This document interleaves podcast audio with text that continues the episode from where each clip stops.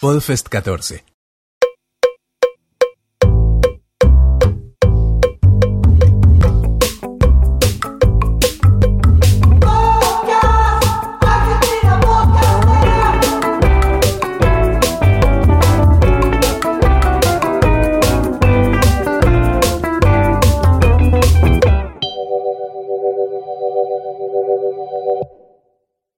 Bien, continuamos en esta maravillosa Podfest que se nos fue absolutamente de las manos, pero bueno, era sabíamos sabíamos que iba sabíamos que iba a suceder. Y en esta ocasión nos encontramos con un grosso de verdad. Acá no hay improvisación, bueno, sé que yo te hablo un poco de cine, no sé qué. Acá tenemos una persona que sabe mucho de lo que habla. Eh, hace ya más de dos años que está con, con su podcast. Les pido un fuerte pl- aplauso para el señor Gabriel Grosval del Club Gabou, por favor.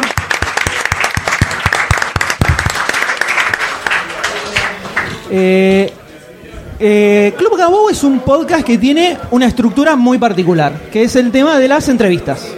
Sí, son más que entrevistas, charlas con comediantes. charlas. Son charlas. No me gustan entrevistas porque, eh, nada, trato de generar un clima de charla, donde es un clima íntimo, donde el comediante o el productor o el dueño de sala eh, se siente cómodo y está en general relajado hablando de lo que hace. ¿Cómo, sí, eso- cómo, cómo arrancás con la, con la idea de hacer un podcast De comedia. de comedia? bueno, Primero podcast. vamos a hablar claramente. Específicamente. Yo escuchaba un podcast que se llama What the Fuck Sí, de Mark Maron. de Mark Maron y dije, ¿cómo no hay un podcast así en Argentina? Y dije, lo voy a hacer. Y lo hice. Listo, así de bueno. Corta la bocha, como diría el filósofo. Voy a decir algo antes. Eh, no, el, tema de las charlas íntimas, que se nota mucho eso, eh, grabando que yo, en la cocina de Liniers, o en un camarino, o en, no sé, en cualquier en un estudio de radio, en el trabajo, en cualquier lado. Eso es lo que permite esta herramienta. Exactamente, eso es muy bueno y y te genera también un ambiente al que está escuchando, por lo menos, de, de parti- participación relativa, ¿no? Porque tampoco estamos participando, preguntando ni nada, pero te sentís parte de, de la charla que se están teniendo ahí en el podcast. Y eso la verdad que es algo que no lo había escuchado antes, siempre era todo muy muy estructurado, muy estudio o, o un lugar eh, callado, con silencio, y acá es como que vos das una introducción al estamos en tal lugar y va a pasar tal cosa y pasó. Sí, en general lo que hago es la, la, la introducción la hago mucho después. La hago cuando ya edité Sí. y estoy en mi casa. Claro, sí. Bueno, y, y en general funciona. Funciona. Eh, no sé, llaman casi 90 episodios. Sale ahora el último en 90. No sé. Funciona, sirve. No, además no hay tampoco algo similar que se pueda escuchar eh, No, no. acá. Y funciona, a ver, es un, es un producto muy de nicho. Eh, a mí me llama la atención que ustedes me hayan invitado, porque no es un podcast pensado para gente que le gusta los podcasts, o para gente que le gustan temas generales, sino, digo, no es un podcast para mi vieja muy viejo. ¿sí? Es un podcast para un pibe que está haciendo stand-up en Rosario y quiere tener información. Entonces, por ejemplo, pasa muchísimo que cuando viajo o algún comediante viaja, le dicen, yo escucho el podcast de Gabou, ahí me entero un montón de cosas, de cómo funciona la cosa en Buenos Aires, y, y es un instrumento de, de conocimiento para la gente que quiere dedicarse a la comedia. Claro, bueno, pero eso es un poco la magia, podríamos decirle, del podcast, es que eh, tal vez la, upa, la, la concepción es esa, pero eh, justamente el hecho de que el podcast suele ser temático, eh, es una herramienta muy importante para conocer justamente sobre temas de los cuales no tenés ni idea, que es algo que puntualmente con tu podcast eh, sucede mucho. Totalmente, sí, sí, sí, sí. Me pasa mucho eh, que por ahí con chicos que están haciendo stand-up en el interior, que, o gente que no hace stand-up pero que ve stand-up o le gusta, me dice, yo no tenía idea que existía ese universo o en, en Buenos Aires, no sabía, eh, porque es- es un universo no formal, digamos, no está en ningún lado. Claro. Eh, son artistas que están diseminados, Sí, sí, sí, sí. gente que se dedica a lo mismo, pero que no, no, no, hay una- no están formalmente en ningún lado. Y acá están concentrados. Es una, una especie de fotografía de lo que pasa hoy en la comedia en Argentina, en Buenos Aires puntualmente. Y estamos viendo de hacer algunas cosas en el interior. Sí, y además se van sumando gente también, eh, muchos internacionales que han ido Hay algunos internacionales. también, de a poquito va sumando. ¿Cómo manejás desde la parte técnica la grabación. Porque el hecho de que, ok, vamos, al que estamos en el camarín, acá, acá escuchás un programa y es saber dónde está grabando. Estamos ¿Dónde en el? Sí, baño de sí. la estación Constitución grabando en este Es momento. parte, es parte del programa también escuchar dónde se va a grabar ¿Dónde que el está próximo grabando? Mira, el, el- lo- primero empecé con un grabador como de podcast, pero que era malísimo el sonido, que me habían prestado, me lo prestó Fede Novi, que es un amigo mío. Después usé una consolita con dos micrófonos, que lo usé bastante tiempo. Y ahora estoy con un micrófono eh, Samsung con una Mac y que más, más ambiental. Eh, ese es el punto flojo que tengo yo, digamos. En la técnica soy un desastre. Entonces lo hago muy instintivamente, qué sé yo. No me gusta para nada el sonido que tiene. Me gustaría tener un sonido mucho mejor. No logro, viste, encontrarlo. Me salen saturados, me salen muy bajos, me salen muy altos. Eh, pero bueno, estoy en esa búsqueda. es como No, igual me parece que con lo, con lo interesante, con las entrevistas y todo eso, eso la verdad no se nota. No, no Dejas de prestar atención a eso para prestar atención a toda la ideología, la charla que se presta en el Sí, momento. igual creo que todo eso, si el sonido es malo, se pierde. Me- a mí me pasa como, como espectador o como oyente, cuando voy a ver un video en YouTube o lo que sea, si la calidad es mala, eh, de la imagen o del sonido, me- ya me dan- no me dan ganas de escucharlo, ¿viste? ya me, me voy, me, me distraigo, no me interesa. Para mí la calidad del sonido es, es muy importante. Para mí. Sí, eh, sí, es sí. algo que... Y trato, me esfuerzo mucho por... por Mejorarla. Sí, cuando sale muy mal lo rosqueo, ¿viste? Trato- se lo mando a un amigo. Es más, che, lo aclarás a veces al principio. pido disculpas porque Sí, sí, sí. no sé hacerlo. Entonces, eh, el primer podcast, el primer episodio lo hice con Sebastián Wanreich. Sí. Sí, se escucha complicadísimo. Horrible. Y yo lo tenía, digo, esto lo tengo que poner, ¿viste? Ya era como el, em- el, em- el envión para empezar el podcast. Tengo una charla con Wanreich, ¿viste? Era como, me dio bola, me senté, qué sé yo. Y pasó que, a pesar de que el sonido es malísimo, Wanreich no sabía ni qué estaba grabando, ni dónde iba a salir. Yo le explicaba lo que era un podcast, pero ¿Qué? el tipo, ¿qué? sale pero en internet? pero en- Bueno, digo, mira, yo lo voy a poner en internet, se va a escuchar, lo van a poder escuchar en... Bueno. Y cuando lo publiqué, eh, lo publiqué un miércoles, el, al otro fin de semana me dice, che, estuve en la plaza, en el Paseo de la Plaza, donde él laburaba y tenía un show, y dice, y todo el mundo me dijo que escuchó el podcast, que está buenísimo, hagamos otro. Como que ahí había entendido un poco de qué iba la cosa y quería hacer otro. Y quería hacer otro ya de una. Sí, digo, bueno, bancame que la segunda temporada te hacemos otro. Y bueno, ¿Te pasa que cae gente y te dice, che, dale, grabemos algo? Todo el y te- tiempo. y todo el tiempo y te dicen, no, quiero grabar. Como que es el, eh, se convirtió tal vez en el, el lugar donde el que hace stand-up quiere estar. se enojaron muchos. Eh, loco, que no me llamó. Alguno decía, che, ¿te parece grabar? Por fin me decís, estaba esperando. ¿Qué sé yo? ¿Qué sé yo, boludo? Es un podcast, no es que. Y pasó en un episodio que un comediante me dice, vos tenés que entrevistar a tal, tal, tal, viste como. Digo, boludo. Obligatorio, ¿no? ¿Cómo no puede ser que no estén? Digo, pero es un podcast. ¿Te parece eso? Hacelo vos. Invítalo, grabá tu podcast y ya está. Digo, no es que yo tenga un poder, es un podcast. simple. Además son un montón la lista de invitados que tenés para, para invitar, eh, conocidos por ahí no conocidos, hay algunos que se nota que tenés una, una cierta amistad, Sí. hay, hay otros que bueno, por ahí es eh, más, más de, de fan de poder entrevistarlo. Igual en general es gente con la que tengo confianza. No me gusta como cargosear al, como al invitado. ¿no? A ver, me gustaría tener a Gasalla, por ejemplo, o a Pinti. No, no, no quiero que me hagan un favor. Quiero que sepan lo que están haciendo y que lo hagan contentos, que digan, sí, dale, vamos a hacerlo. Claro. En general siempre fue como, digo, cuando Liniers me dice, muy bueno el podcast, digo, ¿no querés que grabemos uno? Digamos, no me daba para escribirle, che, estoy haciendo esto. Por favor, porfi, que porfi. venía a grabar No me gusta que me hagan el favor. Digamos, Sí. siempre es eh, cuando veo que les interesa, che, grabamos uno. Sí, sí, sí. ¿Te ha pasado que se te nieguen? Que digan, no, ¿qué es eso? No, estás loco. Había dos que se me hacían los difíciles y aceptaron después. Ah, después vinieron al pie y dijeron, Y eh, disculpame lo que pasa, que no entendía, qué sé yo. Claro. ¿verdad?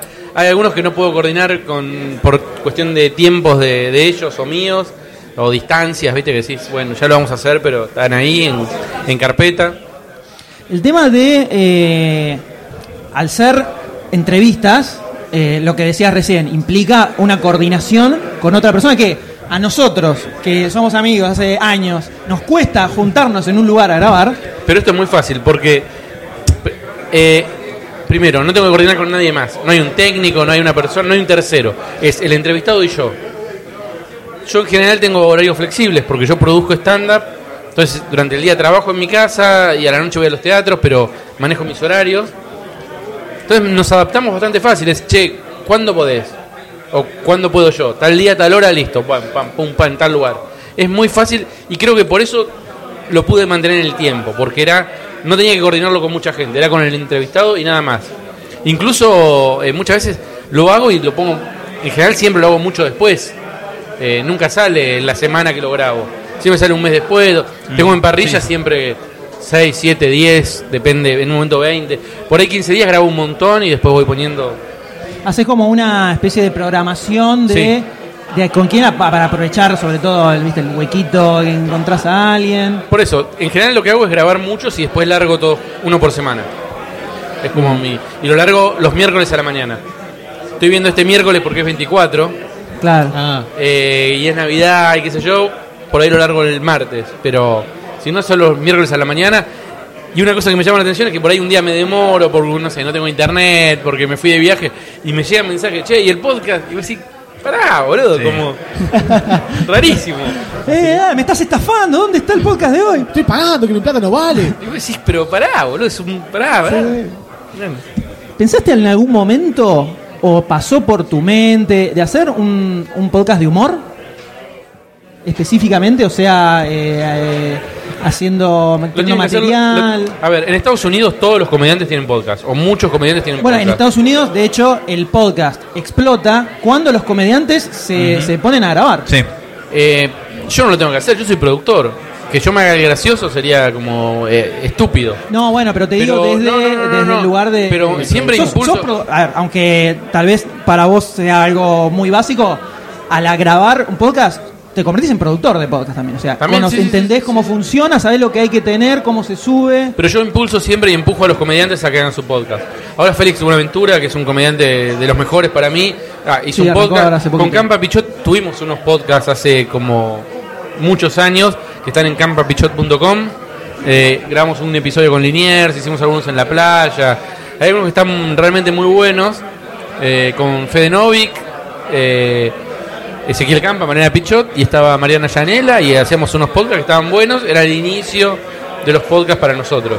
Y después dejamos de hacerlo, hicimos 11 episodios, me parece. Ah, bueno, Y había bastante humor, observaciones, cositas de todos los días, eh, muy específicos, muy temáticos. Pero creo que los comediantes acá tienen que aprovechar la herramienta.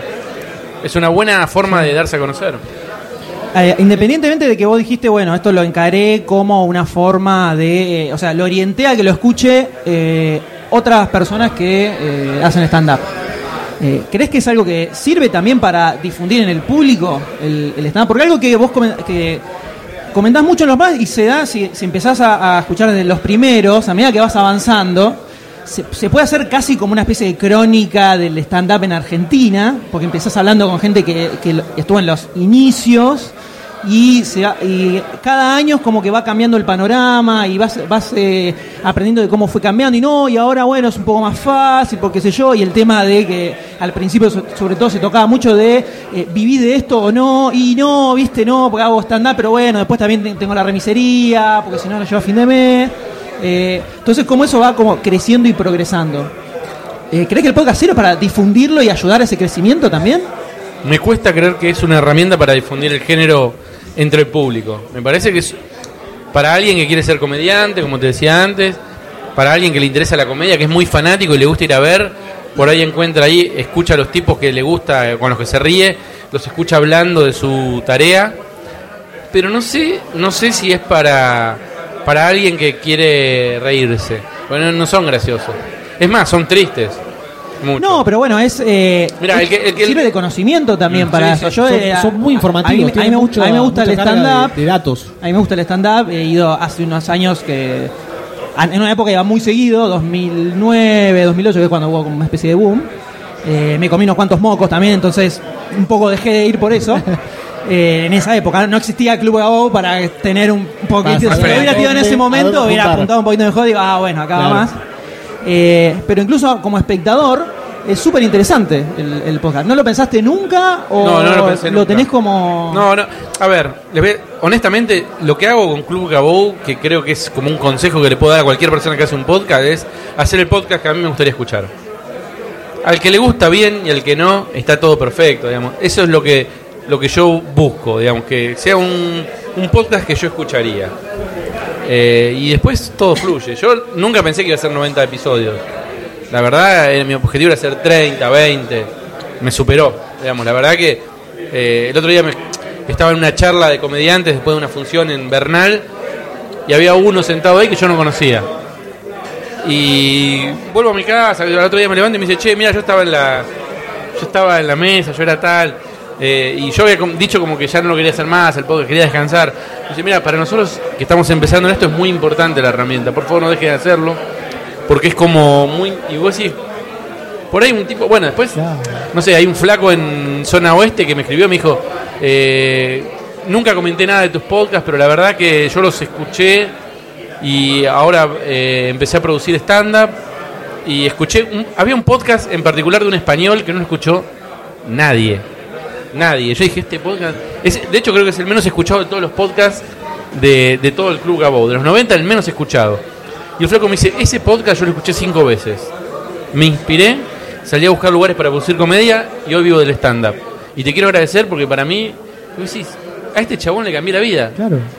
Ya está.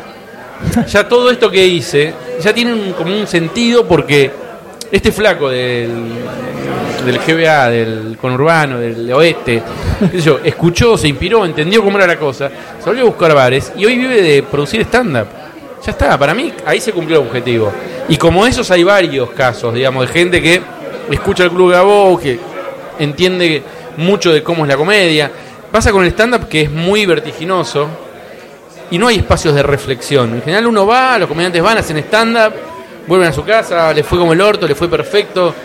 Y no hay espacios donde se sientan y dicen, bueno, a ver cómo es. Y no hay espacios donde escuchar a los tipos, no sé, un Fábrega, Pablo Fábrega, que lo escuchás en la radio, lo ves hacer stand-up. pero- no, no, escuchar qué piensa, cómo labura, cómo, cómo lo vive, cómo lo siente, cómo, cuando le fue bien, cuando le fue mal. Esa posibilidad no existe. Y el podcast lo que hace es ese espacio de reflexión para que todo el mundo eh, pueda contar cómo vive el hacer comedia. Entrevisté dueños de sala. Viste, muchas veces el tema es el comediante, qué sé yo. Y bueno, ¿y qué pasa del otro lado? ¿Qué pasa con el tipo que, que te recibe en su casa, que pone eh, las paredes, que pone las luces, le paga un sonidista? Eh, ¿Cómo lo vive? Y bueno, me parece que todo eso arma un producto que, que es interesante, sobre todo para la gente que le interesa la comedia. No sé por qué venía por todo esto. Y después te quería contar eso de cómo decías del humor. Por ejemplo, el próximo episodio son dos comediantes que se que tuvieron cáncer, los dos, y tuvieron una charla. Y yo la agarré y la, la- le digo, chicos, esto yo lo necesito para poner en Club Gabo. Y son dos comediantes que cuentan cómo superaron el cáncer, cómo lo, tra- lo atravesaron y cómo metían la comedia en el medio, cómo iban a hacer funciones con cáncer y qué sé yo. Y vos decís, está buenísimo. Esto tiene que la gente saberlo, ¿viste? Eh, eh, no por morbo, bien un poco de morbo, pero digo por, por, por saber cómo la comedia y el humor eh, puede, no sé, atraviesa tu vida y cómo ciertos momentos claves son vividos distintos gracias al humor. Bueno, Es que también son motivacionales. Vos por ahí no lo ves, lo ves solamente por el lado del humor.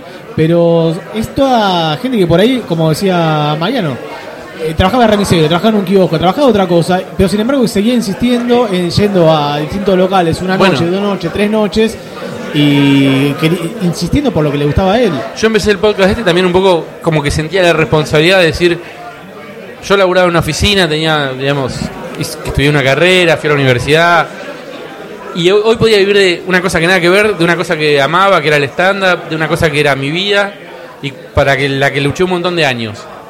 Y sentía la responsabilidad de compartir esa experiencia, y de que todo el mundo pueda eh, compartir su propia experiencia, para inspirar a nueva gente, porque para mí era eso, la, la- para eso salió el podcast, para, che, mira, se puede llegar de esta manera, se puede llegar de esta manera, cada recorrido es distinto, eh, pero se puede. ¿Qué perdés, qué ganás? ¿Viste? Es- va por ese lado también. Y creo que es inspirador muchos episodios. Muchos yo digo, este es muy inspirador, escúchenlo porque este pibe hizo cualquiera y hoy está ahí. No sé. El, el tema ese de hacer, de hacer esa intro al principio. eh, ¿A quién por- se la robé? No, ¿por qué sentiste que era, que era importante? ¿O lo escuchaste en, eh, en otro podcast y sí, dijiste lo- esto lo, es lo escuché eh, clave? En, en, en el de That the Thing o This the Thing. Mm. El, bueno. Eh, me parece importante para contextualizar, porque si lo escucha alguien que no sabe quién es el que va a hablar, y hay muchos que son personas muy conocidas o conocidas, y hay otros que no los conoce nadie, pero por algún motivo yo quiero que estén. Entonces lo que hago ahí en la introducción es justificar por qué. Ujú. ¿Por qué, por qué es importante que este tipo escucharlo? Por esto, porque la verdad que tiene otra visión de lo que, de lo que es la comedia, pero es importante que esté acá, eh, porque logró tal cosa de tal forma. Esa es un poco la idea. Después fui metiendo chivos de los shows. Sí, más bueno. adelante, fui diciendo, bueno, estamos en tal lado, lo- el martes, el miércoles. bueno. Está ese trabajo, también el trabajo. Claro. No, aparte un servicio de la comunidad, digamos. Si te gusta el stand-up, podés venir a ver tal cosa. No, pero sirve, sirve como una guía también. Sí. El formato que tiene el programa es muy adaptable a cualquier medio. Es eh, una entrevista que puedes hacerla tanto en televisión como en radio como en cualquier otro medio. Eh, ¿Hay planes de pasarlo a, cual- a otro Otro formato. a otro a- formato no, a otro medio sería un producción. Mira, si tuviera una radio que me ofrece un espacio en un horario piola, por ahí lo agarro por la cuestión técnica. Pero, a mí me- pero si lo hiciera así, igual grabaría el audio y lo subiría al podcast. A mí me gusta mucho la versatilidad del podcast, eh, la, la movilidad, el tema de llevarlo en un celular, en un Sí, sí, MP3, sí. el tema de no tener horario, no tener barreras, empieza y termina cuando vos querés. No sé, tiene muchas ventajas que a mí me gustaría mantener y conservar. Entonces, si tuviera que, que- si tuviera un espacio para grabarlo, lo haría por una cuestión técnica, nada más. Eh, este podcast es, eh, yo lo pongo con licencia eh, Common- Creative Commons. Creative Commons y lo pasan en la radio, eh, en Radio Rueda, que es una radio por internet, y la radio también de la, del Centro Cultural Matienzo. O sea, el que me lo pide y lo quiere como retransmitir es material abierto. Libre. Si hay una radio del interior que me dice yo me gustaría este podcast para todo tuyo. A mí no no no no no tengo ningún interés en, en, en- en otra cosa más que que se difunda. Sí, sí. Para, para ir cerrando un poquito, que tenemos el cronograma que nos está persiguiendo hace una hora más o Cronograma menos. no existió bueno, nunca. está bien, está. Dejá- Acá tengo una abandoná hoja esa que dice mentira. cronograma y tiene de cosas escritas. mentirte. Era una formalidad el pro- el cronograma. Algo que eh, me pasa a mí escuchando tu programa que un poco puedo como reflejar ciertas cosas del stand-up en justamente el podcast. Sobre todo en los primeros, cuando decían, y le tengo que explicar a mi vieja qué es lo que hago, no entiende, que me paro. o, eh, hablaban sobre todo de que la gente no entendía qué es lo que estaban haciendo ahí. Y había, sobre todo cuando los que Fabregas, los que comentaban al principio, 2004, 2005, eh, hay como muchas cosas que un poco las puedo como reflejar en el, en el podcast. Y me pasa sobre todo que, por ejemplo, vos entras a Club Abou y creo que sos el único que tiene un parrafito de cinco líneas que dice que es, que es un podcast. Y explicás lo que es.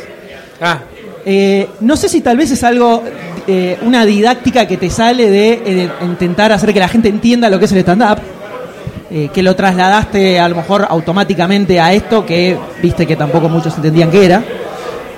no, en realidad cuando empecé con los podcasts, hace, no sé, dos años y medio, tres, no había podcast casi en Argentina. Va, yo no sabía que había o no. Y yo tenía que hablar a los comediantes. Entonces yo tenía que explicar qué era el podcast. Chicos, el podcast es esto. Entonces le puse mucha buena onda y voluntad para que entienda. Entonces creo que puse un videíto, hay una parte que es un podcast, cómo suscribirte. Ah, sí, todo muy... Trataba de dar como opciones y después lo que hice fue dar muchas opciones de, de reproducción. Digamos, eh, está en YouTube, eh, está en iTunes, está en BlackBerry tenía una aplicación, tiene una aplicación de podcast también, creo que está ahí. eh, en TuneIn Radio. Sí.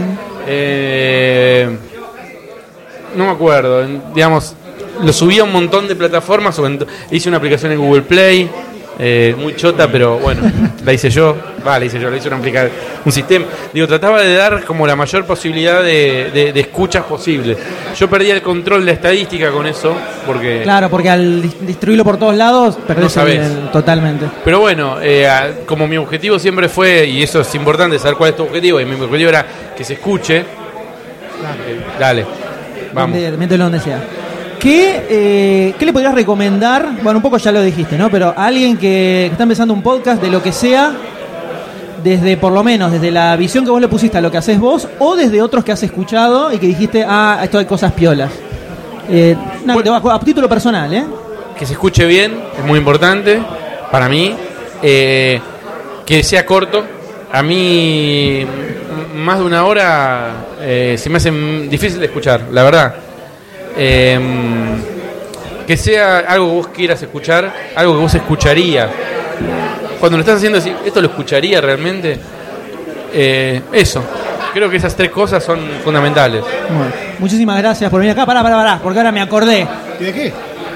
Si la gente quiere escuchar tu podcast o quiere contactarse con vos, ¿dónde te puede ubicar? Gabo- Eh, Gabou.com.ar Ahí está todo. Está iTunes, está el canal de Facebook, de YouTube. Eh, está todo. Gabou.com.ar o si no en Twitter, arroba Gabou. Muy bien, ahora sí, les pido un fuerte aplauso, por favor. Gracias. Gracias. Muchísimas gracias por, Gracias por dedicarnos este, este tiempo para grabar esto. Por favor, gracias. Gracias.